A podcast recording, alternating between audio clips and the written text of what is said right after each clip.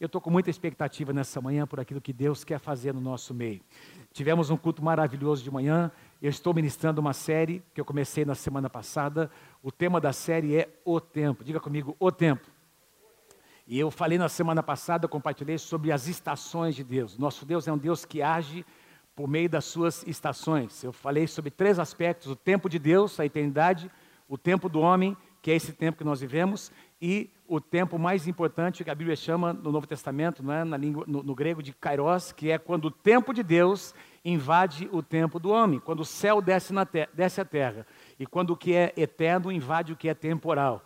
E aí o resultado são, é, é uma explosão de milagres, amém, queridos? E nós temos que discernir quando o Kairos de Deus chega, eu falei sobre isso também, as estações foi uh, Deus que estabeleceu as estações, nós uh, precisamos adquirir novas posturas quando uma estação nova chega e discernir os sinais de uma nova estação. Hoje eu quero avançar, o tema da mensagem de hoje é esse, é preciso remir o tempo.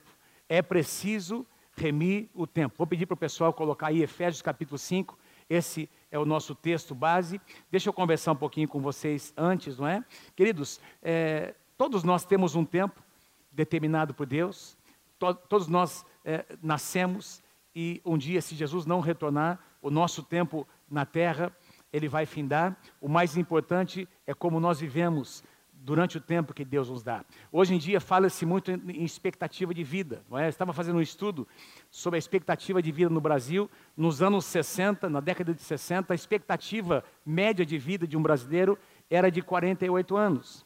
Hoje, no ano de 2020, a expectativa de vida de um homem no Brasil ah, está aí por volta de 75 anos, alguns, muitos é, mais do que isso, alguns menos, não é? E as mulheres, 80 anos de idade. As mulheres sempre na frente, né? Na expectativa, na projeção, em termos de estatísticas, as mulheres vivem mais do que os homens, talvez porque elas se cuidam mais, não é? E, e nós precisamos, então, é, aprender com o exemplo das mulheres. É, o que determina esse fator, não é? A, expectativa de vida, são, são, várias coisas que estão envolvidas, não é? A, as possibilidades que um país oferece, tanto é que cada país, para cada país existe uma expectativa diferente. As condições uh, sociais, as condições de saneamento, de saúde, acesso à saúde, acesso à informação, não é? Bem como o estilo de vida pessoal. Quem aqui concorda que o estilo de vida afeta a nossa, a nossa, a, nossa saúde, não é? Uh, se você é uma pessoa que se alimenta bem, você é, e eu precisamos administrar o nosso corpo, amém, queridos? Então, está sobre o nosso, a nossa decisão administrar uh, o que nós comemos, a maneira como nós vivemos, o estilo de vida, tudo isso vai afetar o nosso tempo de vida. Mas acima de tudo isso está a vontade de Deus. Acima de tudo isso está o tempo que Deus nos permite viver, porque você pode fazer tudo o que for possível, você pode se cuidar uh, e, e, fazendo tudo o que você uh, puder fazer que estivesse ao seu alcance, vai haver um limite, porque foi Deus quem determinou. Aliás, se você observar no transcorrer da palavra, você vai ver que lá no livro de Gênesis, as pessoas viviam muito mais. O pecado, o resultado do pecado é que uh, cada vez mais o homem, o ser humano foi vivendo menos tempo.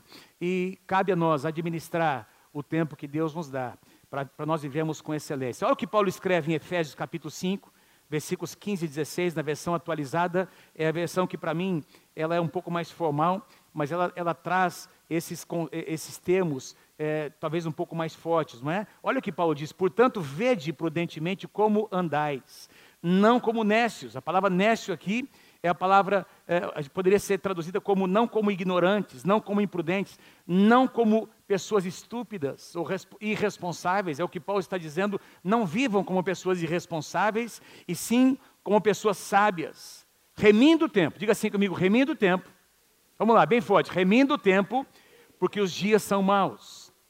Olha que interessante, meus irmãos. Vocês estão comigo aí?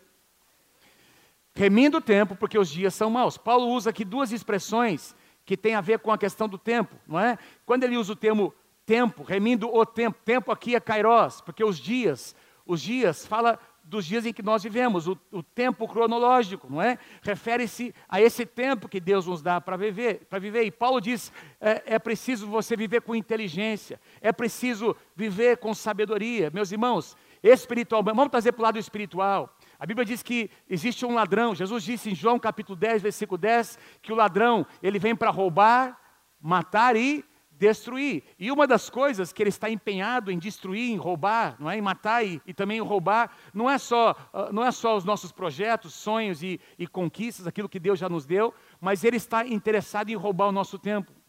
O tempo, eu creio que é um dos bens uh, mais importantes que Deus coloca nas nossas mãos, não é? O, o, o tempo que nós temos para administrar, não é? O propósito de Deus nas nossas vidas, cabe a nós administrar. E esse tempo, meus irmãos, eu creio que é um dos bens mais importantes que Deus entrega nas nossas mãos. É muito comum, por exemplo, você ter uma ideia, talvez você já tenha dito isso, né? Muito comum a gente ouvir de uma pessoa que, que acabou de se converter, ele tem uma experiência com Deus, ele começa agora a experimentar os benefícios que o reino de Deus traz para sua casa, para sua família, não é? Para sua vida pessoal. E aí ele, essa pessoa diz: "Puxa, é, quanto tempo eu pedi?"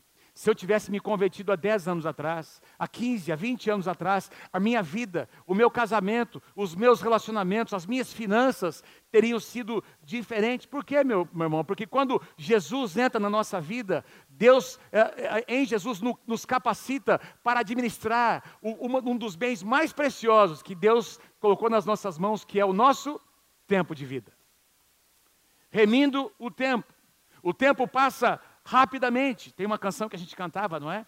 Que uh, dizia mais ou menos isso, que nós precisamos viver a nossa vida uh, com intensidade, porque a vida passa com rapidez. E essa, é, essa é uma verdade bíblica. No, no, capítulo 8, versículo 9 de Jó, nós lemos que os nossos dias sobre a terra são como uma sombra. Você já viu uma sombra, não é? A sombra é a projeção do sol sobre alguma coisa sólida, uma pessoa, enfim, alguma uma parede, um, um, edifício, e essa sombra, ela vai, ela vai caminhando na medida que o sol projeta é, aquela sombra, mas logo quando o sol Uh, quando, quando o sol se põe, essa sombra não existe mais. É isso que a palavra diz. A, a, nossa, a nossa vida é como uma sombra que, que aparece e logo já não, já não pode mais ser vista. Moisés disse no Salmo 90 que a nossa vida passa rapidamente e nós voamos.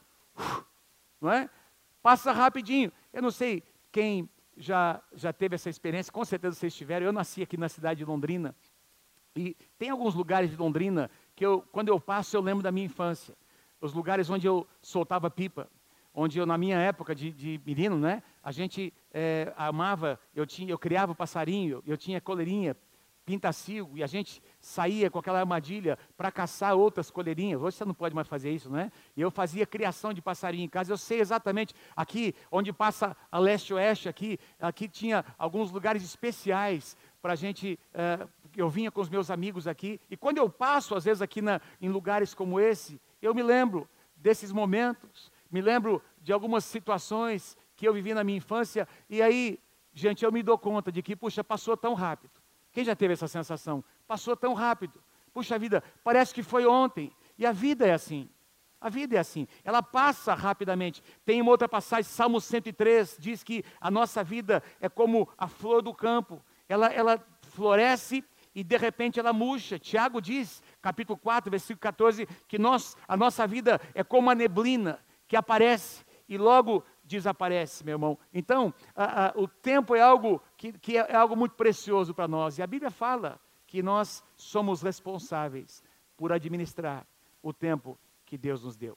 O tempo é algo tão, assim, é, intrigante que é, é, muitos filmes, muitas produções, séries foram feitas uh, falando sobre o tempo. Por exemplo, vou mostrar algumas para vocês. Quem se lembra dessa série O Túnel do Tempo?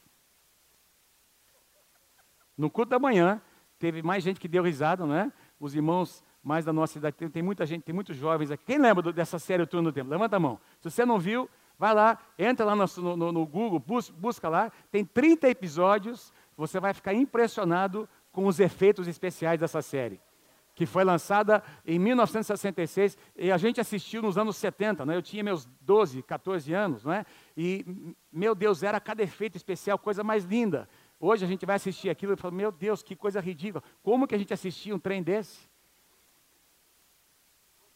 E ainda gostava, não é? Esses dois cientistas que foram lançados, então eles criaram um, um, uma espécie de um túnel E, e esse pessoal, esses dois cientistas entraram por aquele túnel, era um monte de explosão acontecendo, e eles foram parar numa, numa determinada época. No primeiro episódio, eles pararam no Titanic.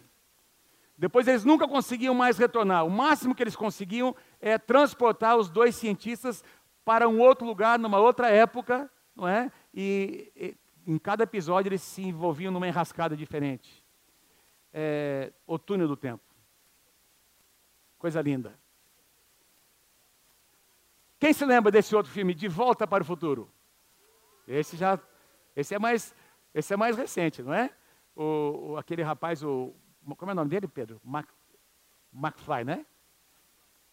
Então ele foi, ele visita, ele, ele entra naquele carro, não é? Maravilhoso, que voa, né? Aquele cientista uh, doido, ele cria essa, esse mecanismo, essa capacidade, e ele entra nesse carro e volta e vai lá na época que os pais estavam namorando. E ele, e ele começa a interferir no passado. Quando ele interfere no passado, ele afeta o presente. Aí volta de novo. Cada vez que ele volta para corrigir, fica pior. E, e, esses filmes retratam essas, essas situações, não é? Uh, tem mais um aqui, O Efeito Borboleta. Esse filme, O Efeito Borboleta. Põe o próximo, Clique. É uma comédia. Quem gostaria de ter um, um controle remoto poderoso como esse? Para você controlar o tempo.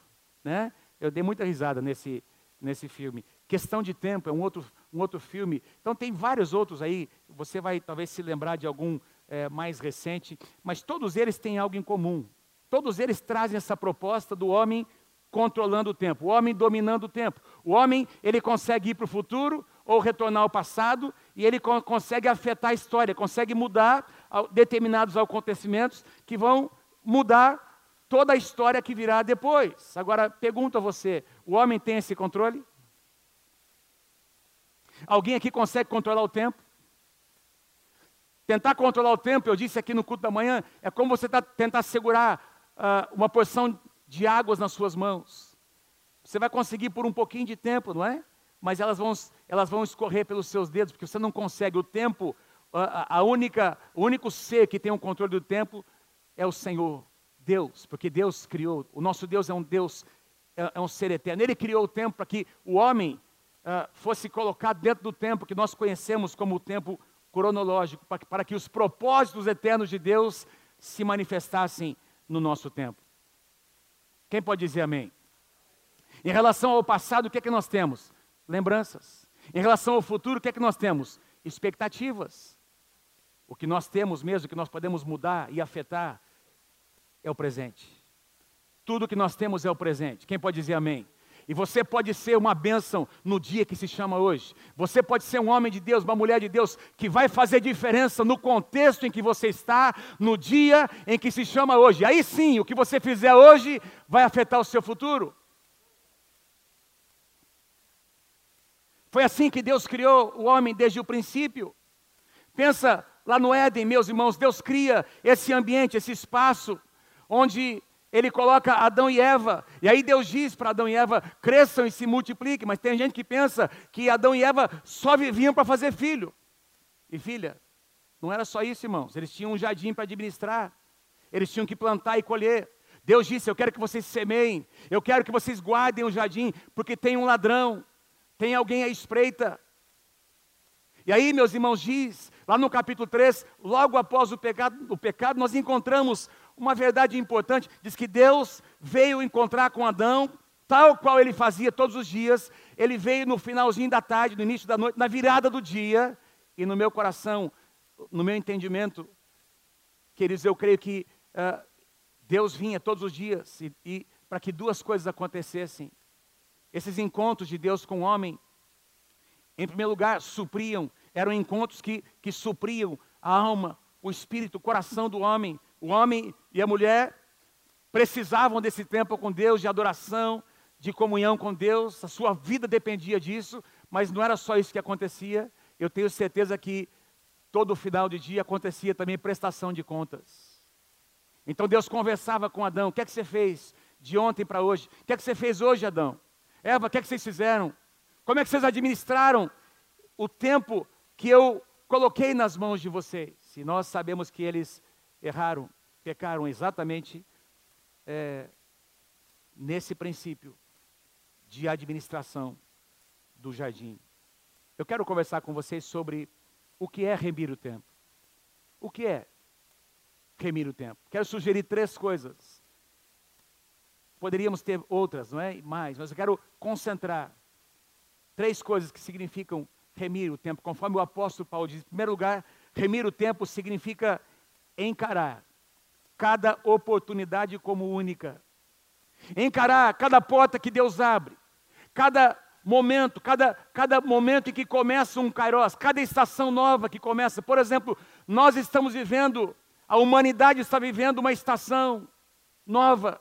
Esse ano será lembrado não apenas como um ano diferente no plano natural, em que um vírus não é, veio e abateu a humanidade, mas esse ano será, será lembrado, meus irmãos, quando alguns dos sinais profetizados na palavra começaram a acontecer sinais que apontam para a vinda do Senhor Jesus, sinais dos tempos. Então, juntamente com esses sinais, Deus está abrindo uma janela, Deus está abrindo uma oportunidade para a igreja. Para você que é a igreja, você e eu somos a igreja. Remir o tempo significa encarar cada oportunidade, estar no lugar certo, fazendo a coisa certa, com atitude correta, pronto para agir. Deus reserva, meus queridos, oportunidades que são únicas. Tem gente aqui que trabalha na área de vendas, você sabe o que, é que significa perder uma oportunidade, às vezes um detalhe, você estava trabalhando ali, conversando com aquele cliente, e de repente uma palavra no, na hora errada, não é? Uma conclusão equivocada, e, e aquela venda, ela não acontece, às vezes por algum detalhe, ou acontece por algum detalhe, não é? Uma atitude ali naquele momento. Então, uh, uh, nós vivemos momentos assim, meus irmãos, em que, em que oportunidades aparecem diante de nós e nós precisamos escolher se nós vamos aproveitá-las ou não. Olha o que significa. Eu quero colocar mais uma vez ali, Efésios capítulo 5, versículo 16. Nós lemos na versão atualizada, remindo o tempo, porque os dias são maus. A tradução NVI, ela escreve assim: aproveitando ao máximo cada oportunidade, aproveitando não é apenas aproveitando as oportunidades, é ao máximo todo o potencial que uma oportunidade oferece para nós. E aqui eu me lembro de alguns termos que nós encontramos na palavra, temos como o tempo aceitável ou o tempo oportuno. Num dos salmos nós lemos que o salmista dizendo que ele ora, ele clama ao Senhor em tempo oportuno, num tempo em que Deus vai ouvir a sua oração. Nós encontramos, por exemplo, Pedro dizendo: na sua primeira carta, no capítulo 5, versículo 6, que nós precisamos nos humilhar debaixo da poderosa mão de Deus para que Ele, em tempo oportuno, nos exalte. Tem o tempo da humilhação e tem o tempo da honra. Sem humilhação não tem honra. Quem está comigo aí, diga amém. Diga assim, tempo oportuno. É aquele, é aquele momento kairós. Quantos rapazes pedem aquela chance, aquela oportunidade. De repente, Deus envia uma princesa, uma mulher de Deus que passa pelo caminho daquele rapaz. E ele pede a chance.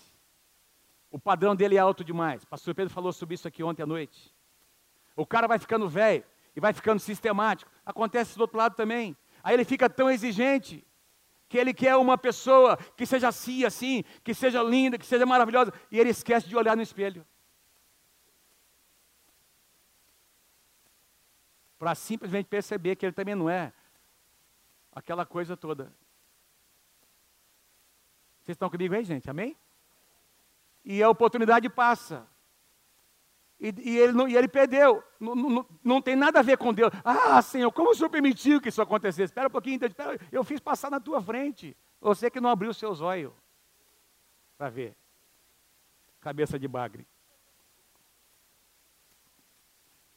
Estou brincando, pode cortar essa parte da gravação depois.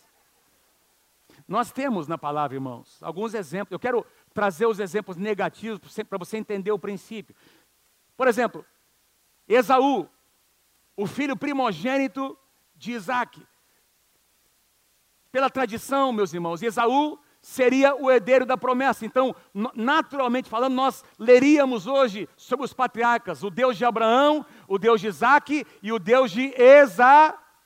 Mas nós não lemos assim, nós lemos o Deus de Abraão, de Isaac e de Jacó. Ah, mas foi Deus que fez. Deus já tinha. Não, pera um pouquinho. Deus havia profetizado, a profecia veio para Sara. Olha, o mais velho vai servir o mais novo, porque na presciência de Deus, Deus já sabia que Esaú desprezaria o seu direito de ser o primogênito. Então, lá no, no, Novo Testamento, nós vamos encontrar, no livro de Hebreus, o escritor dizendo que Esaú, de repente, ele caiu em si, ele tinha aberto mão da sua primogenitura, mais de uma vez, irmãos, mais de uma vez ele fez isso, ele, e diz que ele desprezou desprezou a graça, desprezou a oportunidade, desprezou o tempo oportuno que veio, que Deus colocou diante dele. E aí, ele, o livro de Hebreus, no capítulo 12, diz que ele, com lágrimas, ele se quebrantou, mas diz lá que a coisa já estava feita, o tempo tinha passado, a oportunidade passou. Ele até foi abençoado, mas não como ele poderia ter sido. Quem está comigo, diga amém. A primeira geração no deserto, o, o, desejo de Deus é tirar Israel do Egito e em algumas semanas eles estariam entrando na terra e conquistando a terra. Em algumas semanas. Durou, demorou 40 anos. Eles perderam a oportunidade. Agora, eu não sei se você já, já se deu conta, talvez, porque essa é uma passagem que muitas vezes a gente lê e não se lembra, lá em Números capítulo 14, logo após o relatório dos dez espias, incrédulo, não é? Que foi a, esse relatório foi a razão deles terem impedido aquela oportunidade. E Deus diz: olha, essa geração vai morrer no deserto. Eu vou levantar uma nova geração. Os seus filhos vão herdar a terra que era para vocês herdarem. Apenas Josué e Caleb foram as duas únicas exceções. Eu não sei se você se lembra disso, mas esses mesmos caras que agiram com incredulidade, que perderam a oportunidade, que desprezaram o tempo, o kairós de Deus, a oportunidade que eles tinham. Eles mesmos se levantaram dizendo: Não, não, espera um pouquinho, nós vamos vencer. Agora a gente, não, não tem problema, vamos retomar. Agora nós entendemos. E a Bíblia diz que eles ah, ah foram advertidos por Moisés. Moisés disse: Olha, o tempo de vocês passou, vocês perderam a oportunidade. Mesmo assim, eles resistiram Moisés e tentaram guerrear contra aqueles inimigos e foram envergonhados e derrotados porque perderam a oportunidade deles. Deixa eu dizer uma coisa para você nessa manhã. Nosso Deus é um Deus de restituição. Quem crê, diga amém. Mas eu e você sabemos que algumas coisas, que o tempo, o tempo é uma delas. O tempo é o que você não consegue resgatar. O que passou, passou. Ou você age com inteligência, com discernimento, entendendo o propósito de Deus para aquele tempo, para aquela hora, ou você vai perder. Saul é outro exemplo. Deus diz, lembra? Saul se encontra com o profeta Samuel. Deus usa todo um pretexto, não é? Ah, ah, alguns animais do pai de Saul, que era um fazendeiro, era uma pessoa muito abastada, havia se extraviado, e Deus, de alguma forma, articula para que Saul tivesse um encontro com o profeta Samuel. Samuel estende a mão, dizendo para Saul: Esse é o cara, Deus chamou você, Deus vai te transformar num, num novo homem, num outro homem. Saul teve todas as chances para ser um rei, meus queridos, abençoado por Deus, mas ele foi colocado à prova, ele, ele é, falhou no teste vez após vez, todos os testes que foram colocados, ele, ele desobedeceu intencionalmente, não pediu perdão, não reconheceu em nenhum momento e ainda assim ele quis ser honrado. O nosso Deus não é um Deus incoerente. Ah, não, não, não, é o seguinte, e ele fala para Samuel, após ser reprovado, não tenho tempo para falar, não, não, não, mas me honre mesmo assim, olha, o povo está aí, eu fui pressionado pelas pessoas, então me honre mesmo assim. E aí Deus tem que repreender Samuel, porque Samuel estava tão envolvido na situação e que Deus disse: Samuel, você não está entendendo. Eu já levantei outro lugar dele. Perdeu. Eu poderia citar muitos exemplos. No Novo Testamento, Judas. Judas. Vocês acham, meus irmãos, conhecendo o Deus que você conhece, das Escrituras, que não faz acepção de pessoas, quem crê, diga amém em nome de Jesus, que é um Deus misericordioso, que concede as mesmas chances para todas as pessoas. Você acha que Jesus, que não tinha espaço para arrependimento em Judas? Claro que tinha. Pedro também negou o Senhor Jesus e se arrependeu e foi restaurado. Quase todos eles, meus irmãos, resistiram. Ah, mas estava profetizado. Sim, mais uma vez, na presciência de Deus. Porque essas profecias, meus irmãos, de repente, quando as coisas aconteciam, centenas de anos depois, de repente as pessoas entendiam, pera um pouquinho, olha, foi, mesmo, foi falado lá no Antigo Testamento, por quê? Porque Deus, na sua presciência, Ele dizia, falava sobre coisas que estavam ocultas e que aconteceriam, conhecendo as escolhas que as pessoas fariam. Certa ocasião, Jesus disse sobre esse tempo que nós vivemos. Lucas capítulo 13. Ele começa a ministrar aos seus discípulos, dizendo que eles deveriam se esforçar. Diga assim comigo: eu preciso me esforçar. Diga lá, eu preciso me esforçar. É uma interação entre nós e o nosso Deus. As coisas não acontecem por acaso. Eu vou falar sobre isso na próxima semana. O acesso ao trono da graça que nós temos, que nos capacita para que a gente faça a nossa parte no tempo que Deus nos deu. Aí Jesus diz: a porta é estreita, mas a porta por enquanto está aberta. E aí Jesus diz: vocês precisam se esforçar para entrar pela porta estreita, pelo caminho que é apertado, porque um dia, o próprio Jesus diz: um dia o dono da casa vai fechar a porta. Nós estamos no tempo da graça, no tempo em que nós podemos recomeçar. Quem está comigo, diga amém em nome de Jesus. Eu estou falando com você, quem sabe está conectado e quem sabe vai ouvir essa mensagem depois. Não viva uma vida de faz de conta. Faz de conta que eu sou crente. Faz de conta que eu amo ir na igreja. Faz de conta que eu amo a palavra de Deus. Se você tem uma vida dupla, você vai tentando levar as duas coisas. Não, a igreja é um lugar bom para minha esposa, para meus filhos. A igreja é um lugar bom para você também. É a casa de Deus. É o lugar onde você ouve a palavra, onde você é confrontado com a palavra. Não brinca com coisa séria, porque você não sabe, nem eu, o que pode acontecer no dia de amanhã. Não brinque com a sua vida. Jesus disse um dia: a porta vai se fechar. Quem se lembra da arca, meus irmãos, no, no tempo de Noé? O, o apóstolo Pedro diz numa das suas cartas que enquanto, meus irmãos, Noé construía a arca durante anos e anos a fio, ele pregava a palavra para os incrédulos. Esse povo desprezava meus irmãos, Noé desprezava a palavra até que, num determinado dia, a Bíblia diz que começou a chover, e a Bíblia diz, uh, antes da chuva cair, Deus disse para Noé: coloca a sua família dentro da arca, e a Bíblia diz que Deus fechou a porta e selou a porta. Imagina o desespero quando a chuva começou a cair. Quem estava dentro não saía, quem estava fora não entrava.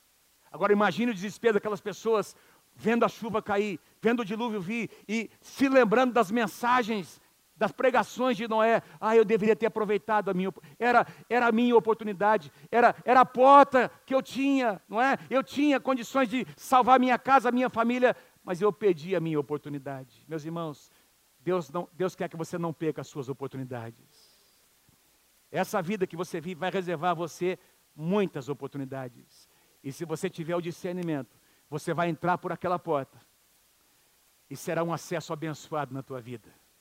Diga amém se você crê. Quem pode dar um grande aplauso ao Senhor Jesus? Aleluia. Remir o tempo significa encarar cada oportunidade como única. Em segundo lugar, remir o tempo também é não, não procrastinar. Não empurrar com a barriga.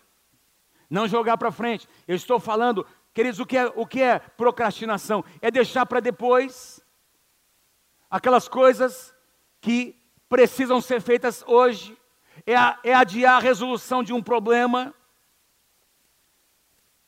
Estou falando sobre questões pequenas e questões maiores, questões que são às vezes simples de resolver, e o cara vai adiando, vai empurrando com a barriga, vai jogando para frente. E essas coisas que antes eram pequenas, de repente se tornam um emaranhado. Se eu pudesse definir o que é procrastinação, a procrastinação é como uma bomba relógio. Em algum momento vai explodir. Coisas que nós não resolvemos do jeito certo, da maneira certa, em algum momento, meu irmão, em algum momento vai acontecer. Por isso, Deus quer colocar sobre a tua vida e a minha vida um senso de urgência. Esses dias eu estava, dois meses atrás, já estava com uma, umas dores fortes aqui no ombro, enfim, fui fazer uma consulta, fiz uma ressonância. Quem já fez a ressonância naquele tubo que você entra assim? Não é? O tubo pequenininho. Você fica ali 20 minutos, parece que, você tem, parece que é duas horas que você está ali dentro. Aí você está naquele tubo assim, não pode mexer, começa a coçar o dedão do pé. A gente tem que pensar, começar a pensar em algumas, em coisa boa, assim, começar na, nos netos, né? Ai, que legal. Se eu tivesse. E aí, para esquecer do que está coçando, coçando o dedão no seu pé, né? Você, tá você não pode sair. E eu fiz essa ressonância. E aí foi constatado, fui no médico, ele falou, oh, você tem um problema, tem um cisto, tem três cistos aqui, e está pegando o nervo. Você vai ter que fazer cirurgia. Mesmo? Quanto tempo eu tenho? Você tem uns três, quatro meses aí, não pode passar disso. Eu falei, então faz agora. Era segunda-feira, a Mônica estava comigo, marquei para quinta. Quinta-feira eu fiz a cirurgia. Tem que fazer. Vamos fazer, ué, vamos resolver. Amém, gente? Ah, não, não, vou esperar aí para ver e tal. Aí o médico falou: se você não fizer, vai afetar o outro lado, você vai começar a compensar daqui a pouco você está com outro. Então, depois dos, dos 20 anos, começa a acontecer essas coisas, irmãos. Senso de urgência. Tem que fazer? Vamos fazer. Tem gente vendo a situação acontecer, tem um abismo ali na frente, ah, não, pera um pouquinho, daqui a pouco eu faço, daqui a pouco eu resolvo. Gente, Deus quer colocar sobre as nossas vidas um senso de urgência. O que tem que ser feito hoje é para hoje, não é para amanhã. Deus diz para Abraão: Abraão, eu vou provar o seu coração. Gênesis capítulo 22. Deus colocou Abraão à prova. Eu quero provar se você me ama de todo o seu coração. Abraão, pega o seu filho, o seu único filho, o filho da promessa. Tudo o que eu profetizei sobre você está concentrado no seu filho, na sua linhagem. Pega esse menino, vai me oferecer lá no Monte Moriá. Abraão se levanta. Ele ora, Senhor, tem certeza disso? Ele ora uma semana ele ora um mês, ele jejua. É isso que Abraão fez, gente? O que é que diz lá? Levantou-se, pois, Abraão de madrugada. No dia seguinte, de madrugada. Se tem que fazer, vamos fazer. Deus diz para Elias: Elias, ó, eu vou levantar um profeta no teu lugar. Vai lá em tal lugar, em tal fazenda. O nome do rapaz, Eliseu, você sabe quem é? A Bíblia diz que Elias foi naquela fazenda. Eliseu estava ali uh, com aquelas juntas de boi do seu pai. Seu pai era um homem muito rico, fazendeiro. Ele estava cuidando da lavoura. Provavelmente seria o herdeiro daquela fazenda. A Bíblia diz que Elias lançou o seu manto sobre Eliseu e disse para ele: Você já sabe. O que é que significa isso? Sucessão ministerial. Manto. Fala de autoridade. Eu estou lançando, ó, vai acontecer vem após mim, vem, começa a me seguir, que a mesma unção que está sobre mim virá sobre você. Elias, Eliseu entendeu, somente com um gesto, ele vai, se despede dos seus pais, ele ju, pega aquela madeira daquelas, uh, daquela, daquela junta, não é de bois, ele faz uma, uma fogueira, ele queima, que era para não voltar, para não, ter uma, para não ter um plano B. Ele começa a seguir Elias, imediatamente. Quem pode dizer amém? Você quer ver Deus agir na sua vida? Senso de urgência. Esses dias, esses dias não, alguns meses atrás, estava conversando com um irmão muito querido. Quando nós viemos para a igreja em 93, para começar um processo de transição, vários dos irmãos que são pastores hoje eram líderes naquela época. E esses irmãos foram servindo de líderes, se tornaram supervisores. Hoje, supervisores. Hoje nós temos 16 pastores aqui na igreja. Pastor Luiz e a pastora Pedrina começaram lá na rua Itapicuru, limpando a igreja, cuidando da igreja, irmãos. Hoje são pastores nessa casa. E esse irmão veio falar comigo, esse irmão que era daquela época, ele, no meio da trajetória, alguns anos, ele de repente decidiu mudar. Ele foi para uma cidade, foi para outra cidade, nunca perguntou a opinião, nunca pediu a bênção.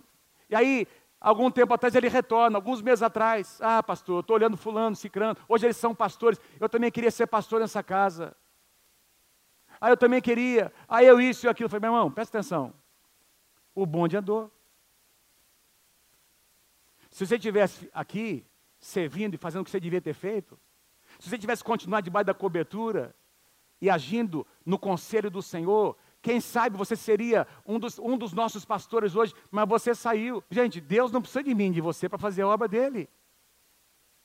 Para nós tem que ser um privilégio, fiquei em pé. Para nós tem que ser um privilégio, meus irmãos, entender que nós fomos chamados para interagir com Deus e cooperar com Ele para a sua obra.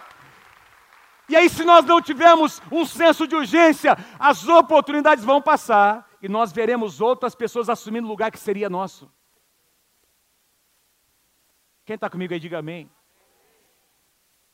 Jesus disse para Pedro e para André: estavam ali pescando, lançando suas redes. O que é que Jesus disse para Pedro e para André? Que eram empresários, eles tinham uma empresa de pesca, deveriam ter funcionários trabalhando para eles, eles viviam daquilo. Jesus diz: Olha, venham, me sigam a partir de agora, me sigam, e eu farei de vocês o que? Pescadores de homens.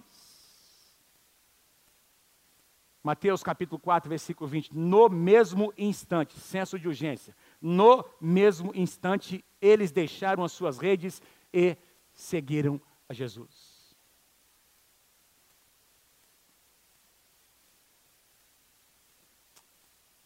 José, pai natural de Jesus.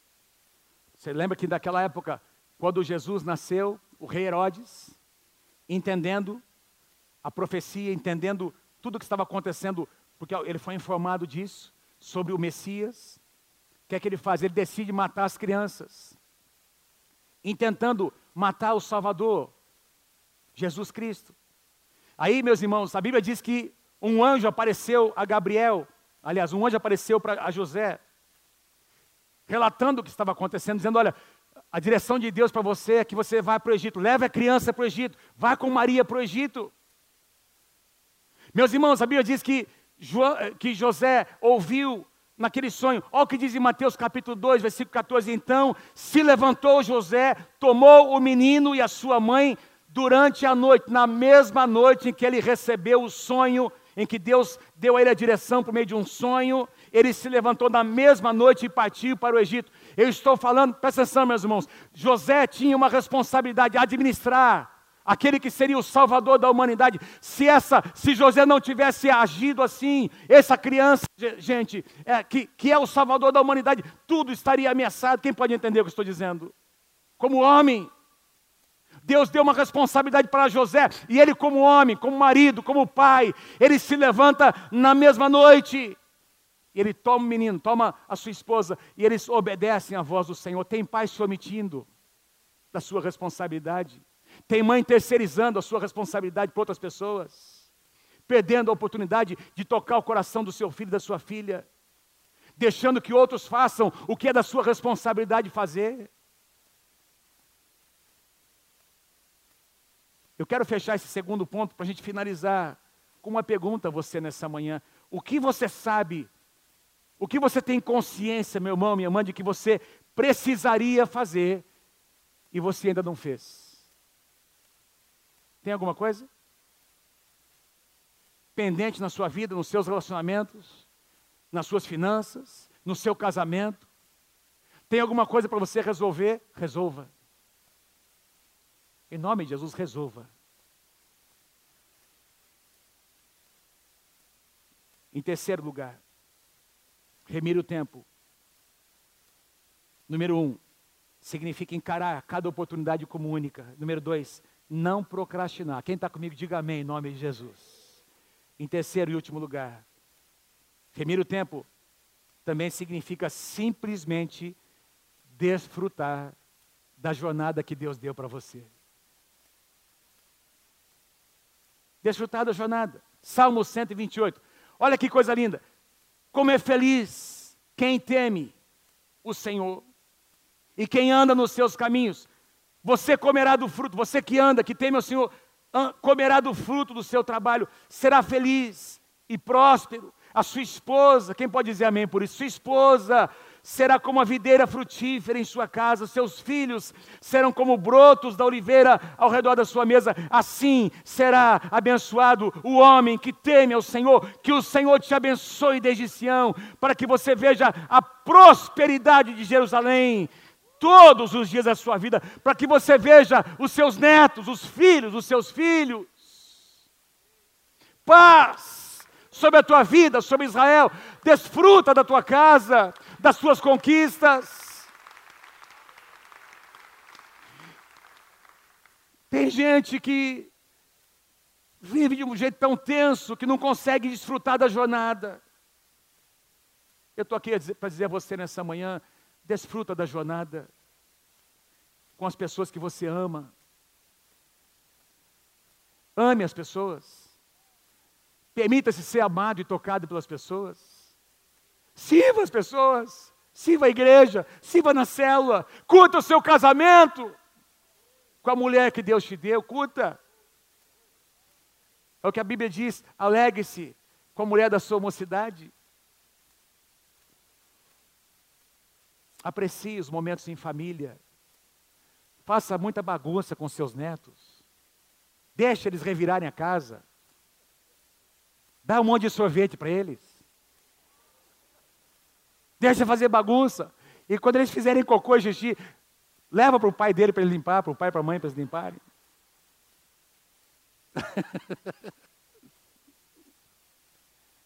Aproveite, desfrute.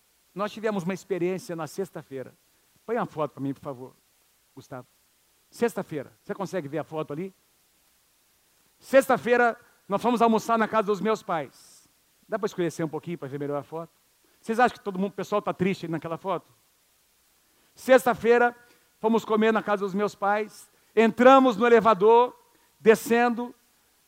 O elevador para no meio do andar, assim, não sei que andar que era, parou no meio. Pum, abriu a porta e tinha um paredão na nossa frente.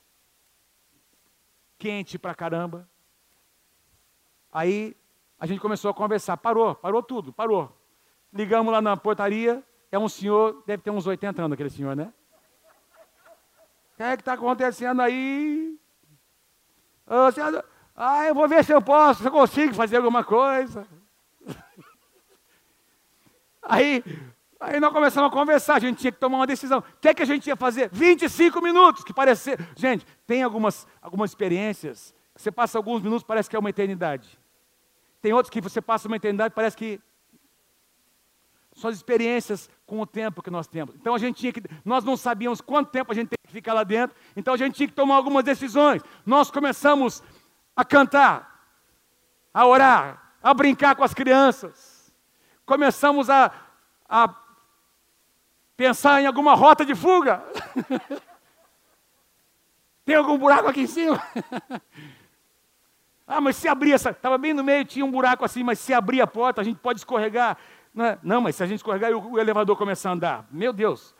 Então a gente começou. E aí começamos a conversar. E, gente, nós passamos 25 minutos conversando, um pouquinho suados, né? E tivemos um tempo intenso em família. Ninguém brigou com ninguém. Ninguém ficou desesperado. E foram 25 minutos que nós não vamos esquecer por resto da nossa vida. Que a gente decidiu fazer daquele tempo. Apesar de um ser um tempo difícil, nós decidimos que a gente teria uma atitude proativa em relação àquele momento que nós estávamos vivendo. O que, é que você quer dizer com isso, pastor? Eu quero resumir numa, numa palavra, numa frase. Larga a mão de ser uma pessoa chata. Largue a mão de ser pessoa, uma pessoa chata. Você precisa interagir com o tempo de uma forma proativa, positiva, na sua linguagem, na sua atitude. Tem que perdoar, perdoe, meu irmão. Tem gente guardando rancor de uma situação que aconteceu há 10, 15, 20, 30 anos atrás. Então visite aquele lugar, ore, busque conselho de alguém, libere perdão e vire essa página em nome de Jesus. Ah, essa pandemia, não sei o que vai acontecer, eu também não. Mas eu e você continuamos sendo homens e mulheres de Deus. Ah, como é que vai ser esse novo normal? O novo normal vai ser o normal daqui a pouquinho. É assim que funciona. Ah, eu não vou na igreja. Ah, eu estou com medo. Oh, você não vem na igreja? Você que está aí participando, alguns não podem. Mas alguns de vocês, vocês podiam estar tá aqui participando. Nós vamos começar o terceiro culto. É para que você venha. Se você, você vai no mercado, você vai na farmácia, você vai no teu trabalho, você não pode vir na igreja, meu irmão. Presta atenção. Por que você não quer vir na igreja? Se você faz parte de um grupo de risco, você não deve vir. Mas eu garanto a você que aqui é mais limpo do que no lugar onde você trabalha ou no mercado onde você vai. Quem concorda, diga amém. Quem está quem, quem tá comigo aí, diga amém. É ou não é verdade?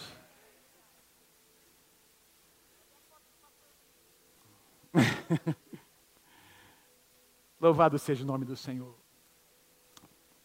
Aleluia. Viva o tempo que Deus te deu. Vamos remir o tempo? Quem pode dar um grande aplauso ao Senhor Jesus nessa manhã? Deus é bom. Mais forte, Deus é bom. Aleluia. Só isso, gente. Uh! Deus é bom. Aleluia. Aleluia. Fique em pé comigo nessa manhã. Aleluia. Encare cada oportunidade como única. Não procrastine. Desfrute da jornada.